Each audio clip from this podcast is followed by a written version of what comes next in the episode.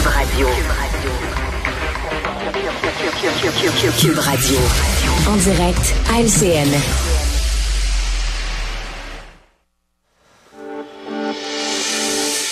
Alors, on enchaîne notre jour des analyses dans un dernier bloc économie-environnement. Alors, c'est dans l'air depuis un petit moment et ce sera apparemment confirmé la semaine prochaine, le plus gros investissement privé d'histoire au Québec pour une usine de cellules à batterie, la suédoise Northvolt. Mais là, à McMasterville, à Saint-Basile, la résistance citoyenne s'organise, une pétition qui circule.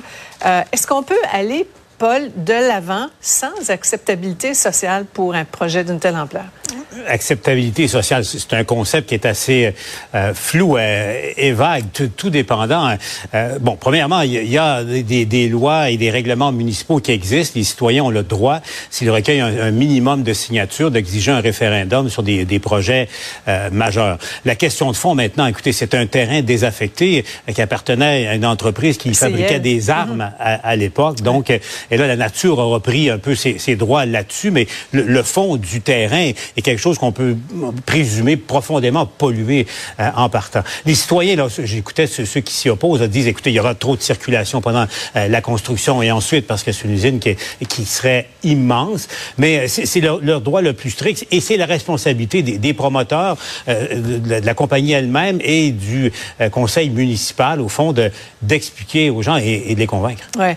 Emmanuel, effectivement, pas la raison. C'est essentiellement sur le terrain de l'ancienne CIL, mais il y a comme un, un 25 là, qui, est, qui est terrain résidentiel, donc il faudra euh, euh, changer le zonage. Mais ben, c'est comme dans tous les grands et les méga projets, ça a l'air d'être simple jusqu'à ce qu'il y ait un petit bout compliqué qui vient finalement, qui risque de tout faire dérailler. La réalité, Sophie, c'est que ça a l'air d'un projet incontournable, d'un projet auquel on peut pas dire non, mais l'histoire du Québec est parsemée de ces projets-là euh, qui sont finalement, qui ont été tués par la mobilisation, etc. Je pense que le gouvernement a eu une mise en garde dans cette dans cette mobilisation là de bien faire les choses pour rassurer euh, les gens, justement parce que penser à Énergie Est au début c'était supposé être simple, un pipeline c'était une bonne nouvelle. Oups, il y a eu les belugas, oups, il y a eu les, les mm. cours d'eau, GNL Québec, il y en a plein de ces projets là et donc il va falloir que le gouvernement soit prudent. Mario?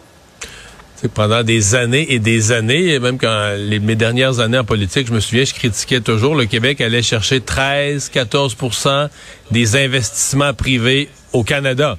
On allait à peu chercher la moitié de ce qui devrait être notre part des investissements au Canada. Il y a des raisons là, très difficiles d'investir au Québec. Ça, c'en est une. Le pas dans ma cour, la facilité pour les gens à empêcher un projet. Tu vas avoir un projet de milliards de dollars, puis une poignée de gens peuvent le retarder ou le compliquer ou l'empêcher.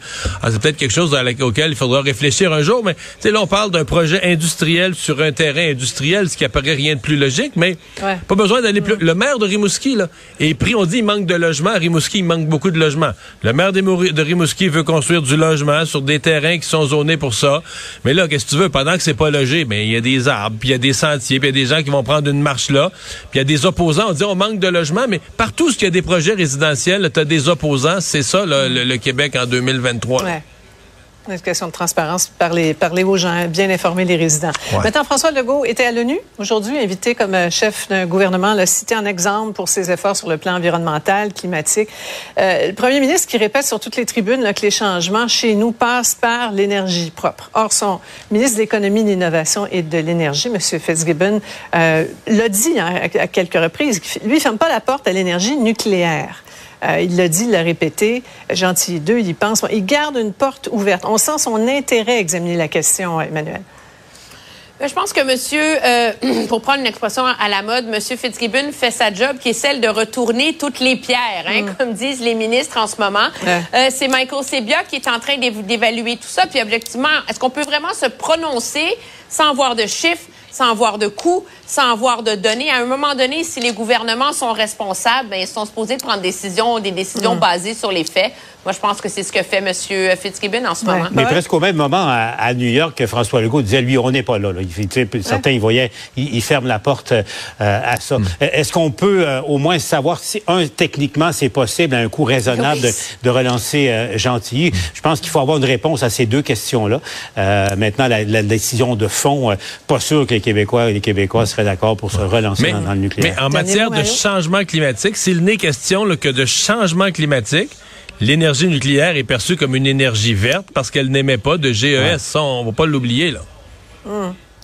Tant qu'on parle pas des déchets nucléaires. Ah, c'est ça. Ouais, effectivement. Ça, c'est autre chose. Merci beaucoup à vous trois. À demain. Au revoir. Au revoir. Au revoir. Autrement dit, Cube Radio.